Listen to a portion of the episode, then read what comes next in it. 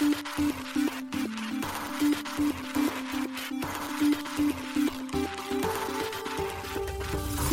しい経済ニュース。この番組では現当社のメディア新しい経済が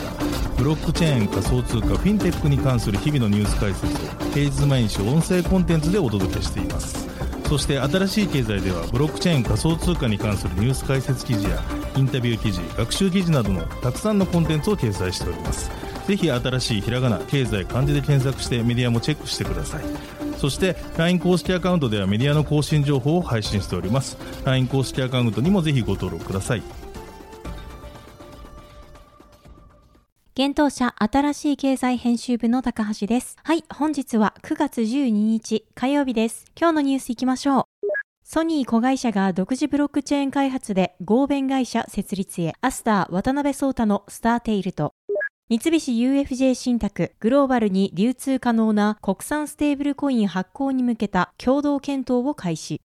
三菱 UFJ 信託、みずほ信託、三井住友信託ら8社デジタル資産基盤の運営、株式会社プログマの株主間契約を締結。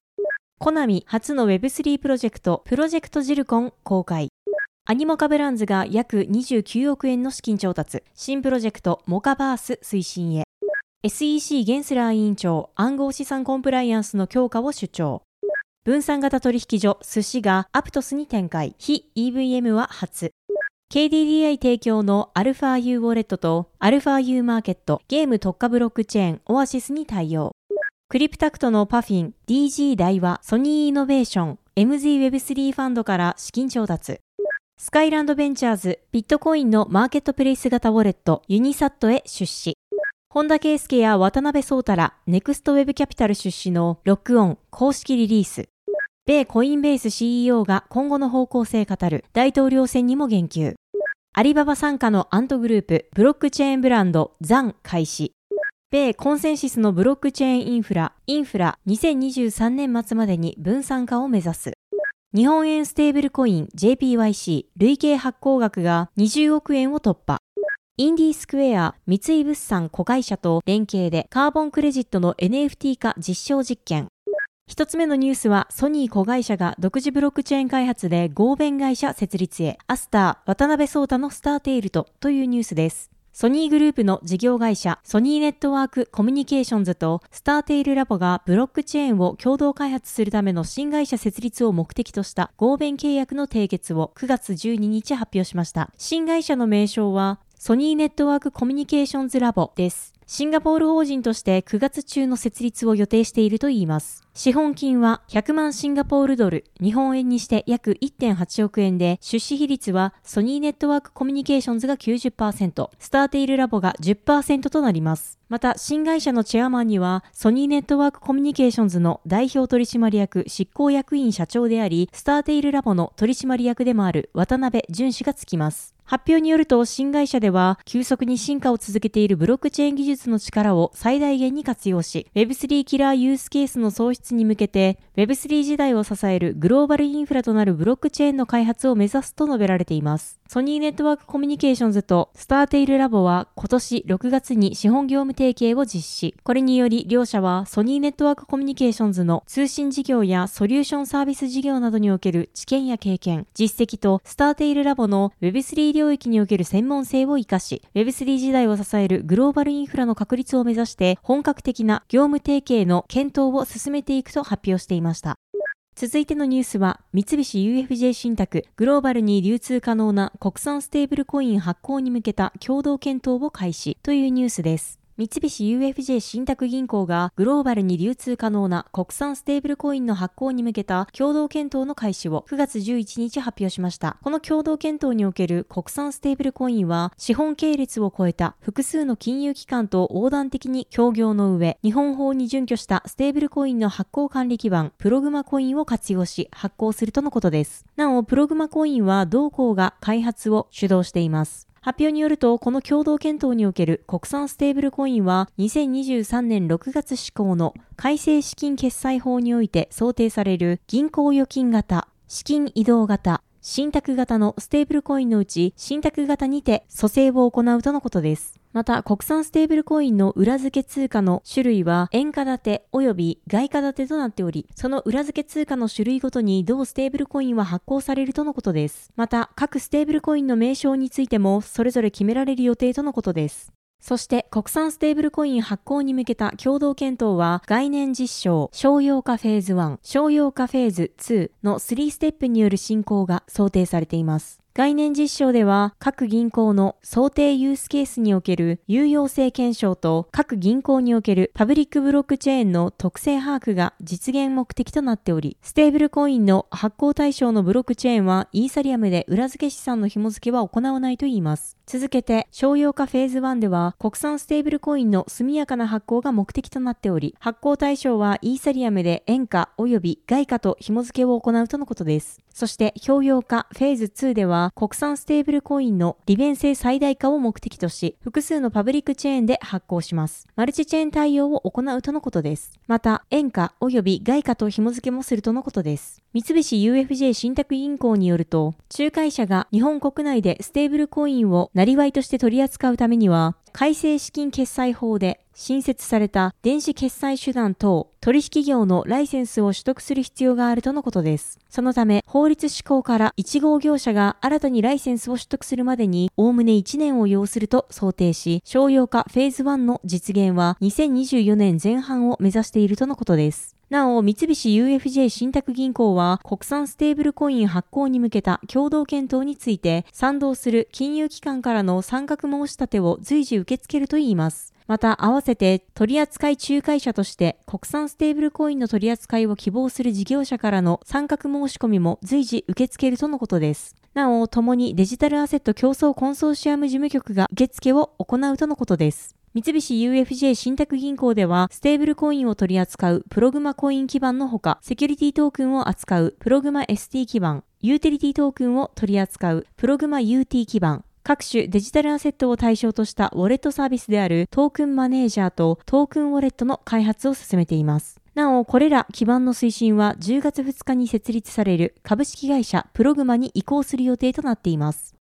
続いてのニュースは、三菱 UFJ 信託、みずほ信託、三井住友信託ら8社デジタル資産基盤の運営、株式会社プログマの株主間契約を締結というニュースです。デジタルアセット全般の発行管理基盤プログマの開発とデジタルアセット競争コンソーシアムの運営を担う新会社株式会社プログマの設立が10月2日に決定しました。三菱 UFJ 信託銀行、みずほ信託銀行、三井住友信託銀行、三井住友ファイナンシャルグループ、SBI PTS ホールディングス、JPX 総研、NTT データ、データチェーンの8社は9月11日、株式会社プログマの設立に関する株主間契約の締結合意を発表しました。プログマは三菱 UFJ 信託銀行が開発、推進を行ってきたプラットフォームです。これまで同行ではセキュリティトークンを取り扱うプログマ ST 基盤、ユーティリティトークンを取り扱うプログマ UT 基盤、ステーブルコインを取り扱うプログマコイン基盤、及び各種デジタルアセットを対象としたウォレットサービス、トークンマネージャー、トークンウォレットの開発を進めてきました。株式会社プログマ設立により、これらプログマに関するプログラムや知的財産権等は三菱 UFJ 信託銀行から新会社へ移管されます。今回のような合弁会社としての設立に至ったのは、デジタルアセット市場の共通インフラを構築し、業界を挙げて競争領域を標準規格で円滑に実装するためであるといいます。これにより、市場参加者の圧倒的な利便性向上を実現することで、日本のデジタルアセット市場の発展と競争力を高めていく狙いです。なお、各社の持ち株比率として、三菱 UFJ 信託銀行が49%、NTT データが13.5%、みずほ信託銀行が7.5%、三井住友信託銀行が7.5%、三井住友フィナンシャルグループが7.5%、SBI PTS ホールディングスが5%、JPX 総研が5%、データチェーンが5%となっています。なお、三菱 UFJ 信託銀行の持ち株には今後の第三者割当余地が含まれているとのことでした。ちなみに株式会社プログマの資本金は1億円となります。今後の予定については、会社設立日同日の株主総会により、株式会社プログマの役員選任決議を行うとのことです。社外取締役を含む経営体制については、追って発表されるとのことです。三菱 UFJ 信託銀行は今回の発表と同日、グローバルに流通可能な国産ステーブルコインの発行に向けた共同検討の開始を発表しています。この共同検討における国産ブロックチェーンでは、国産ステーブルコインは資本系列を超えた複数の金融機関と横断的に協業の上、日本法に準拠したステーブルコインの発行管理基盤、プログマコインを活用し発行するとのことです。また、国産ステーブルコインの裏付け通貨の種類は、円価建て及び外貨建てとなっており、その裏付け通貨の種類ごとに同ステーブルコインは発行されるとのことです。また、各ステーブルコインの名称についても、それぞれ決められる予定とのことです。続いてのニュースは、コナミ初の Web3 プロジェクト、プロジェクトジルコン公開というニュースです。コナミデジタルエンターテインメントが同社初の Web3 プロジェクト、プロジェクトジルコンを準備中であることを9月11日発表しました。なお、同プロジェクトの詳細については、9月21日から開催される東京ゲームショー2023のコナミデジタルエンターテインメントブースにて、同日13時に発表予定とのことです。また、11日より X 及び Discord のプロジェクトジルコン公式アカウントが立ち上がっています。なお、プロジェクトジェルコンのコミュニティ構築、運営支援は、新世界テクノロジーズが実施するといいます。同社は Web3 ゲームやブランド企業のコミュニティ支援を行う企業です。コミュニティ構築から運営までワンストップで提供するサービス、ムラを運営しています。なお、新しい経済は、プロジェクト名の ZIRCON の正式な読み方を問い合わせましたが、時間までに回答が得られませんでした。今回はお伝えしたように、ジルコンと読ませていただいております。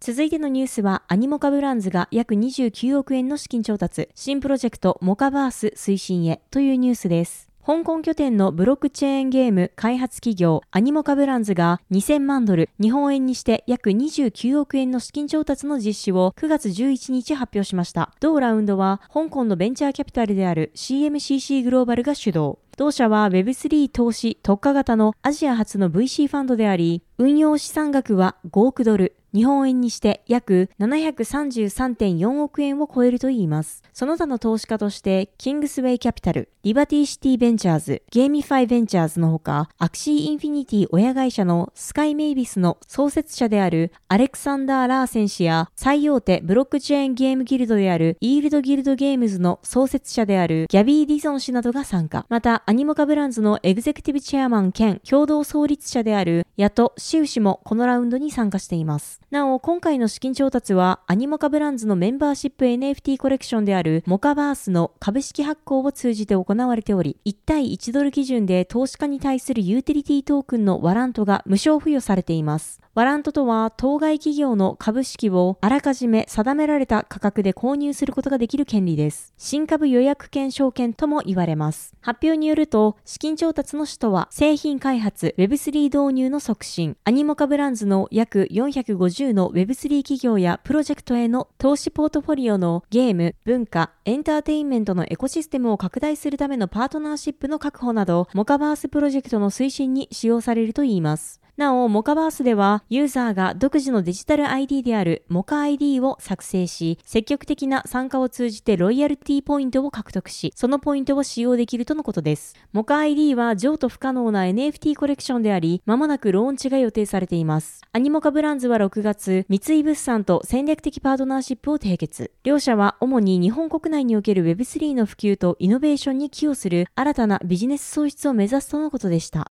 続いてのニュースは SEC ゲンスラー委員長暗号資産コンプライアンスの強化を主張というニュースです。米証券取引委員会 SEC のゲイリー・ゲンスラー委員長は暗号資産を株式のような他の証券と同じ法律に従うべきだと考えているようです。9月12日に公開された同氏の証言の中で明らかとなりました。なお、ゲンスラー委員長は9月12日の米国上院の金融、住宅、都市問題委員会の公聴会に出席予定であり、今回の主張を誇示する姿勢のようです。ゲンスラー委員長は証言の中で、この業界が広範囲にわたって証券取引法を遵守していないことを考えれば、このような市場で多くの問題が起きていることは驚くべきことではない。こういった話は以前にも見られた。連邦証券法が施行される前の1920年代を彷彿とさせると述べ、そのため私たちは多くの強制執行措置を取ってきた。和解したものもあれば、訴訟中のものもあるが、これは不正行為者の責任を追及し、投資家保護を促進するためであると続けました。また、ゲンスラー委員長は SEC が規則制定を通じて暗号資産証券市場にも取り組んできたと主張。ディファイシステムを含む暗号資産取引プラットフォームに対する既存規則の適用範囲を再確認するリリースを SEC は提出しており、その中には新たに提案された取引所の定義に含まれるシステムに関する補足情報を付け加えたとゲンスラー委員長は述べています。また、ゲンスラー委員長はカストディルールについても言及。現在、投資アドバイザーによるカストディルールはすでに暗号資産ファンドや暗号資産に適用されています。しかし、これを改定する SEC の提案では、すべての暗号資産が対象となり、認定カストディアンが提供する顧客保護が強化される内容となっています。ゲンスラー委員長の証言によれば、SEC は昨年1年間で約750件の強制訴訟を提起し、約3000件の審査を実施し、登録を行ったといいます。また、ゲンスラー委員長は登録者の大幅な増加、個人投資家による市場関与の増加、そして複雑化に直面し、SEC ec の職員数は2016年から昨年にかけて減少したことを明かしています。しかし、本年度の SEC の人員は2016年度と比較して約3%増加する見込みだと報告しています。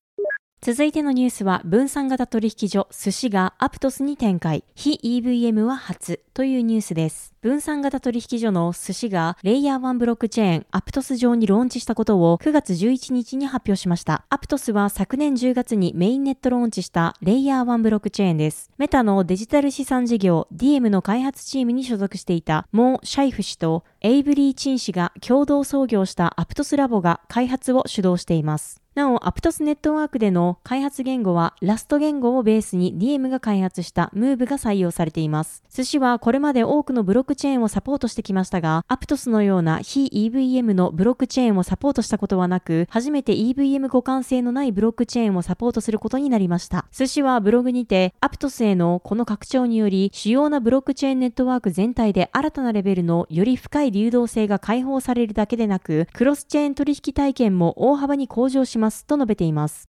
続いてのニュースは KDDI 提供の αU ウォレットと αU マーケットゲーム特化ブロックチェーンオアシスに対応というニュースです。KDDI が提供する NFT マーケットプレイス αU マーケット及び暗号資産ウォレット αU ウォレットがゲーム特化ブロックチェーンオアシス対応開始を9月12日発表しました。これにより αU マーケットでのオアシスブロックチェーン上の NFT の提供と αU ウォレットでのオアシスブロックチェーン上の NFT の管理や 暗号資産オアシスの送金、入金が可能になったとのことです。KDDI は今後、オアシスのエコシステムに参画する企業と連携し、日本国内でのオアシスブロックチェーンプロジェクトの普及に向けた取り組みを行っていくとしています。なお、KDDI は今年3月、オアシスのバリデーターに参画していました。KDDI が同月よりメタバース及び Web3 に関するサービス αU を指導しており、このバリデーター参画は KDDI の Web3 への取り組みの一環とのことでした。アルファ U ウォレット及びアルファ U マーケットは当初、ポリゴンブロックチェーンにのみ対応していましたが、9月6日よりハッシュパレット提供のブロックチェーンネットワーク、パレットチェーンに対応を開始していました。これにより、アルファ U マーケットにおけるパレットチェーン上の NFT の提供と、アルファ U ウォレットにおけるパレットチェーン上の NFT の管理や暗号資産、パレットトークンの送金、入金が可能になっています。なお、今回のオアシス対応を記念して KDDI は9月から10月の期間に記念 NFT オアシックスシリーズ1が抽選で100名に当たるキャンペーンを実施するとのことです。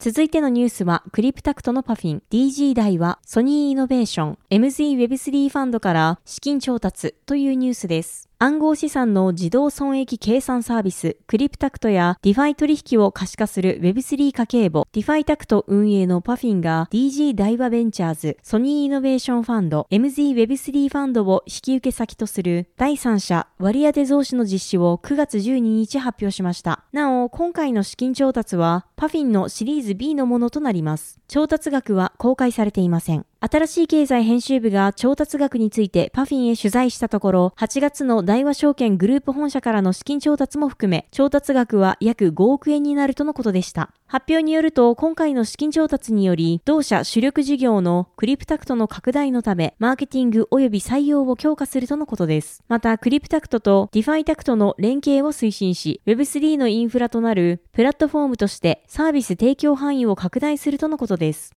続いてのニュースは、スカイランドベンチャーズ、ビットコインのマーケットプレイス型ウォレット、ユニサットへ出資というニュースです。国内ベンチャーキャピタルファンドのスカイランドベンチャーズがユニプロテクノロジーへの出資を9月12日発表しました。ユニプロテクノロジーはビットコイン規格トークンのマーケットプレイス型ウォレット、ユニサットウォレットを開発する香港拠点の企業です。ユニサットウォレットは BRC20 企画のトークンを保管、管理できるウォレットです。なお BRC20 とはビットコインネットワーク上のサトシすべてに個別の ID を割り振れるようにするプロトコル、オーディナルズを使用することで実実現したファンジブルトークンのトークン企画です。なお、同ウォレットは NFT として取り扱う BRC721 にも対応しています。なお、スカイランドベンチャーズは昨年4月 Web3 特化のファンドを総額50億円規模で設立しています。ファンドの名称はスカイランドベンチャーズ4号投資事業有限責任組合です。ファンドはインターネット領域全般の VC 投資に加え、Web3 分野において国内外のスタートアップへのエクイティ及びトークンでの投資を積極的に行っていくととしていました。2023年のスカイランドベンチャーズのブロックチェーン暗号資産関連への投資案件として Web3 ソーシャルコンテンツアグリゲーションプラットフォームのリードオン、オンチェーンアセット取引プラットフォームの C インデックス、Web3 セキュリティサービス提供の Go プラスセキュリティやイーサリアムレイヤー2ソリューション開発のタイコ、ソウルバンドトークンを開発、管理するワンストッププラットフォームのデソウル、NFT 詐欺防止ツール提供の国内プロジェクト、結界があります。続いてのニュースは、本田圭佑や渡辺創太ら、ネクストウェブキャピタル出資のロックオン公式リリースというニュースです。日本人創業メンバーが開発を進める DeFi プロジェクト、ロックオンが公式リリースを9月11日発表しました。ロックオンのコーファウンダーで CEO の正宏久保田氏は、ベータ版としてオープンな環境での試験運用を行い、さらに外部からの監査をクリアしたので、正式版として十分な品質が確保できると判断しました。また、UX 向上のため、デザインのリブランディングも行う予定です。とリリースで述べています。なお、記事執筆時点で、プラットフォームのデザインは一新されていました。ロックオンは Web3 オンチェーンデータ分析に伝統的金融のインデックス運用の要素を組み合わせた暗号資産の資産運用を提供する DeFi プロトコルです。オンチェーン分析を活用し、6億以上のユニークアドレスの中から継続的に利益を確保しているウォレットアドレスを抽出し、それぞれのアドレスをインデックス化しています。ユーザーはオファリングされたインデックストークンを保有することで資産運用が可能となります。続いてのニュースは、米コインベース CEO が今後の方向性語る大統領選にも言及というニュースです。大手暗号資産取引所のコインベースの CEO であるブライアン・アームストロング氏が同社の将来的なベンチャー投資の方向性を示しました。このことは Yahoo ファイナンスのブライアン・ソッチ編集長がアームストロング氏に行ったインタビューの中で話されたものです。なお、このインタビューの模様は Yahoo ファイナンスが9月9日に報じています。対談の中で現在もしくは今後コインベースが注力し構築するものについて聞かれたアームストロング氏はブロックチェーンのスケーリングを支援するレイヤー2のソリューションについて言及。競争力を高めるためには、コストを下げ、確認にかかる時間を短縮し、決済が最も抵抗の少ない経路に流れるようにする必要があるとコメントしました。コインベースは8月、レイヤー2ブロックチェーン、ベースのネットワークを全ユーザーに向けて公開。同ネットワークには、すでに100以上のプロジェクトが公開されています。また、アームストロング氏は、決済の摩擦が減ることで、決済が増加することを予期し、コインベースがデリバティブプラットフォームにも多くの投資を行っていることを明かしています。また対談の中でアームストロング氏はベンチャー投資の可能性としてフラットコインを含むいくつかの技術に注目していると述べています。米暗号資産メディアのザ・ブロックによればフラットコインとはコインベースの元 CTO のバラジ・スリニバさん氏による造語と思われる言葉だといいます。アームストロング氏はフラットコインを消費者物価指数 CPI や購買力にもっと連動したステーブルコインの次のバージョンのようなものだと述べています。またコインベースの8月30日のブロログによれば、フラットコインとは完全に非中央集権的で、購買力を保持するために消費者物価を追跡するものだといいます。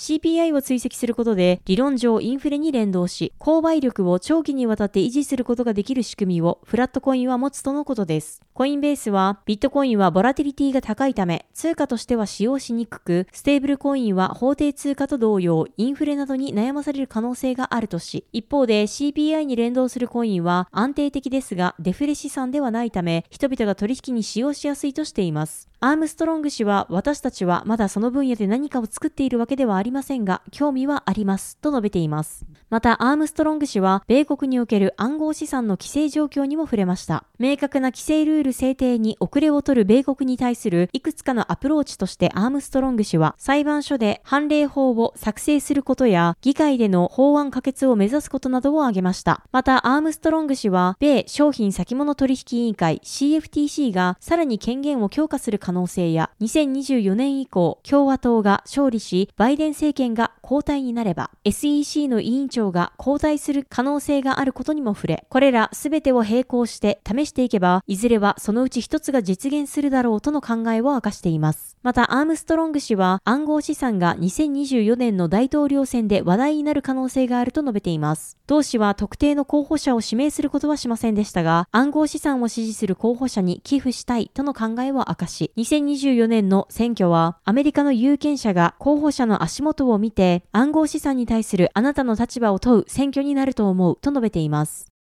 続いてのニュースは、アリババ傘下のアンドグループ、ブロックチェーンブランド、ザン開始というニュースです。中国のテクノロジーコングロマリット、アリババグループのフィンテック関連企業であるアンドグループデジタルテクノロジーズが、香港と海外市場を対象としたブロックチェーンサービス、ザンを新たに開始しました。上海のバンドで開催されたカンファレンス、インクルージョンバンド大会2023にて9月8日発表されました。ザンの最高経営責任者であるジャン・ウェイ氏は、アントグループプデジタルテクノロジーズはアプリケーション開発プロセスにおけるトレンドや効率性、セキュリティ関連のボトルネックを目の当たりにしてきたと述べ、これら課題解決のために、ザンは Web3 の技術と製品の研究開発に投資し、コミュニティをサポートするために、より広範で信頼性の高い技術サービスを提供し、Web3 の開発とイノベーション加速のために、パートナーと協力することに注力しているとコメントしました。ザンは、アントグループデジタルテクノロジーズ提供の Web3 製品及びサービスのテクノロジーブランドです。ビジネス革新のためのサービスと Web3 向け開発プラットフォームを提供しており、電子顧客情報 e、KYC、アンチマネーロンダリング、ノーユアトランザクション、KYT を含む一連の技術製品群を持つといいます。なお、ザンの eKYC 機能は、香港の暗号資産企業、ハッシュキーグループが ID データ集積サービスに採用しているとのことです。さらに、ザンは開発者向けに、セキュリティ、パフォーマンス、コスト、ユーザーエクスペリエンスに関連する Web3 アプリ開発の問題を効率的かつ確実に処理するスマートコントラクトレビューサービスや、 DApps 構築のための高性能なノードサービス、開発効率を向上させる強化された API やその他のツールを提供しているといいます。なお、ザンでは今後さらに多くの製品を発表予定とのことです。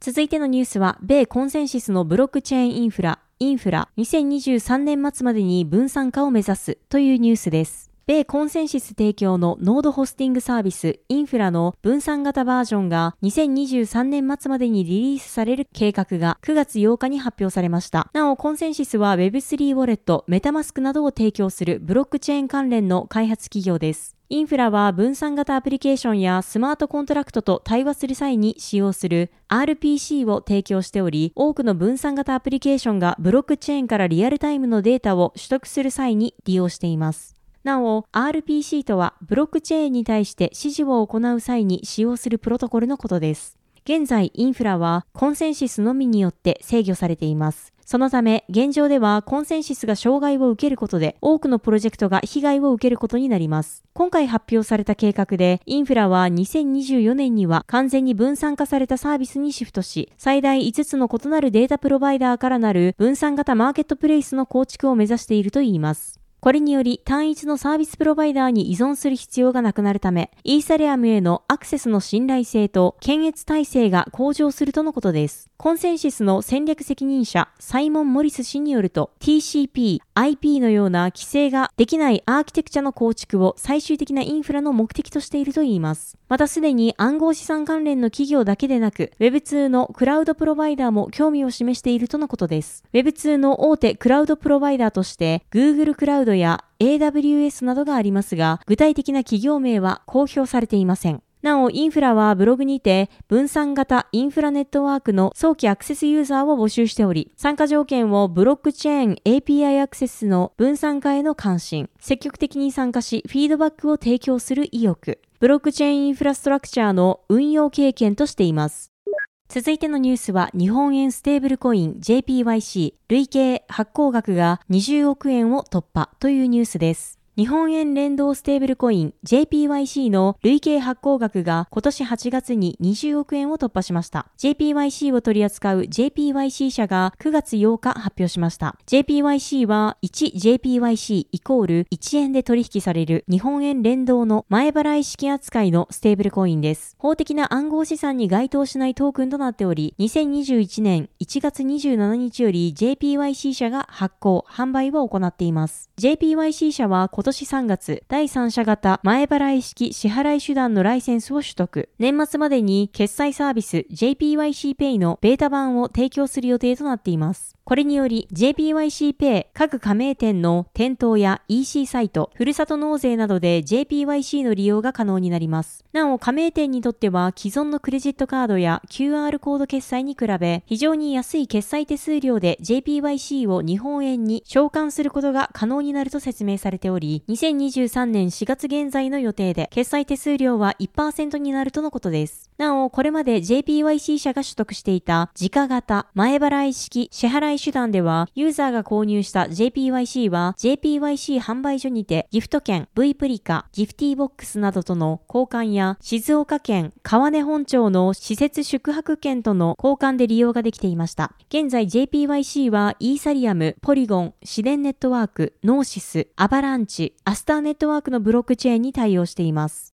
続いてのニュースは、インディースクエア、三井物産子会社と連携でカーボンクレジットの NFT 化実証実験というニュースです。国内ブロックチェーンスタートアップインディースクエアがカーボンクレジットの NFT 化及びブロックチェーン上でバーンすることによる透明性の高いカーボンオフセットの実現のための実証実験の開始を9月11日発表しました。なお、この実証実験は CO2 排出量可視化クラウドサービス e ダッシュを提供する三井物産子会社 e ダッシュ社と連携し実施されるとのことです。また、カーボンクレジットは温室効果ガス排出を企業間などで売買可能にし、オフセットするための仕組みのことです。。今回の実証実験では e ダッシュ社の提供する e ダッシュカーボンオフセットから選別されたボランタリークレジットをインディースクエア提供のノーコード Web3 プラットフォーム、ハザマベースで NFT 化し顧客へ販売するといいます。なお、この NFT の名称はワンセットオフとのことです。また、ボランタリークレジットは企業や NGO など民間が発行するカーボンクレジットのことです。また、実証実験では顧客自らがワンセットオフをバーン可能な環境をセットで提供することで、カーボンオフセットを手間なく半永久的にブロックチェーンへ刻み、透明性の高い状態でその証明を行うとのことです。発表によると、ワンセットオフには、カーボンクレジットの由来や、ヴィンテージ、クレジットのリタイアメント時のシリアルコードなどの情報が紐付けられており、クレジットの二重使用がされていないことを証明、確認するとのことです。また、NFT 化されたカーボンクレジットの購入から焼却までの一連の取引は、すべてブロックチェーン上にタイムスタンプ付きで記録され、かつ第三者がいつでも閲覧可能と言います。そのため、利用者はそのトランザクションをもって CO2 排出量削減に貢献したことを証明可能であるとのことです。インディースクエアはカーボンクレジットに NFT 技術を利用することで、各カーボンクレジットの期限やその効果を確認することが容易になると述べています。また、NFT 化によりスマートコントラクトを用いることができ、カーボンクレジットの売買、移転、その他の取引を高速かつ効率化できるとしています。それにより1取引あたりコストを下げられること、で、より安価に流通でき、カーボンクレジットの流動性向上が実現できるるものと説明しています。さらに将来的に、ステーブルコインのようなブロックチェーン上のアセットを決済に組み込むことで、カウンターパーティーリスクを軽減させる安全なエスクロー取引も実現可能とのことです。なお、エスクローとは、中立的な第三者が契約当事者の間に入り、代金決済等取引の安全性を確保することです。インディースクエア提供のハザマベースは、誰でも簡単、基本無料で NFT の発行や DAO を生成できる Web3 プラットフォームです。ハザマ、イーサリアム、ポリゴンの3つのブロックチェーンに対応し、NFT 等のスマートコントラクトをノーコードで簡単にブロックチェーン上に展開し、利用することが可能とのことです。